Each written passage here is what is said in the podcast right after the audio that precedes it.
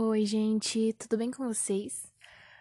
Meu nome é Ingrid, esse é meu primeiro podcast, saindo direto do forno para vocês. E eu tô meio receosa a fazer ele porque eu sou muito tímida, mas ao mesmo tempo eu tô confortável pelo fato de não ter que dar minha cara tapa aqui. Mas enfim, hoje eu vou falar sobre esse cenário que a gente está vivendo agora, no meio de uma pandemia. E também vou falar um pouco sobre como estão meus sentimentos em relação a isso. Porque, como diz o nome do episódio, eu estou bem. Eu tô bem, assim, em relação a isso. Mas eu podia, principalmente em relação aos meus estudos. Porque no começo da quarentena, eu tava muito, muito agoniada. Eu não aguentava mais ficar em casa, ficar olhando para as paredes. E meus professores ainda não tinham passado nada, sabe? Era o começo, assim. E eu acho que todo mundo achou que no começo fosse durar apenas um mês ou 15 dias.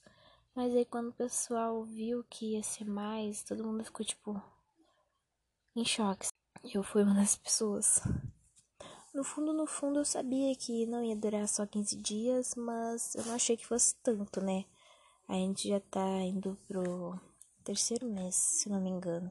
Desde março. Na verdade, a gente já tá no quarto mês. A gente vai pro quinto já. Então, assim, meu Deus, passou muito rápido e eu nem percebi. Como eu ia dizendo, em relação aos estudos, né? Eu procrastinei muito, muito, muito, muito durante essa quarentena.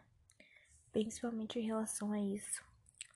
Eu já devia ter começado a estudar pro Enem, só que eu não tomei vergonha na cara ainda. Nem coragem, porque eu vi que é muito conteúdo pra minha cabeça e eu não tô me cobrando como eu deveria. Eu sei que não é certo a gente se cobrar tanto, tanto durante um negócio desses, porque nosso psicológico também pode ficar abalado, né? Mas assim, eu tô fazendo como dá pra mim, mas eu tô fazendo, sabe? Eu não tô deixando de fazer as coisas como eu tava antes. Procrastinar é uma coisa que eu faço quase sempre, mas não é muito certo. Porque eu fico meio estressada, fico me culpando depois porque eu queria ser produtiva, não consegui, eu perco um dia, não faço nada e me sinto muito responsável.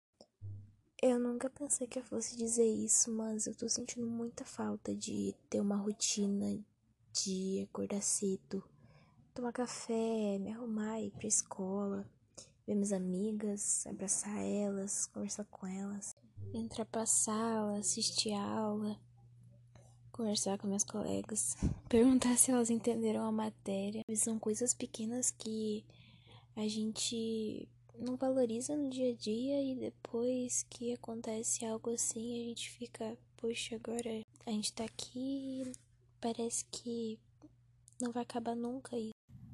A aula presencial é a melhor coisa do mundo, gente. Sério. E eu só fui perceber isso depois tudo isso aconteceu e a gente tá tendo aula EAD. E nossa, sério, mil vezes aprender em sala de aula, com o professor falando, professor explicando e você podendo perguntar para ele se você entendeu alguma coisa ou não. Para falar bem a verdade, eu não tô tendo tanta dificuldade na aula EAD, mas eu preferia estar tendo aula normalmente, né? Eu acho que a maioria das pessoas preferia. Mas é isso, né?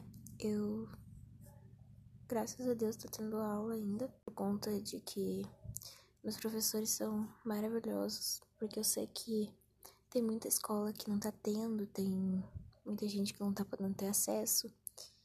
E talvez essas pessoas percam o ano, né? O ano letivo. E isso seria uma coisa muito ruim se acontecesse. Ainda mais eu que tô no último né? terceiro ano do ensino médio. E tem Enem e tudo mais. Mas é isso.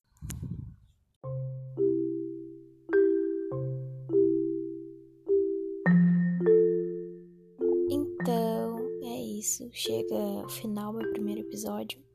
Espero que se você escutou até aqui tenha gostado. Se não gostou, deixe feedback que vai ser de boa ajuda. Mas é isso.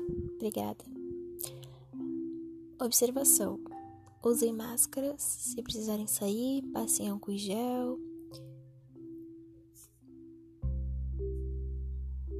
E respeitem a quarentena, tá? Não fiquem se juntando com os amiguinhos. Eu sei que é ruim ficar em casa, é ruim você não poder uh, ficar com as pessoas que você gosta, é ruim você não poder abraçar a galera, é ruim você não tá podendo ir pra escola, que talvez seja o único lugar que você consiga ver seus amigos. Mas é isso, né? A gente tem que enfrentar isso e aguardar para ver o que vai ser daqui para frente. Se cuidem. Beijo.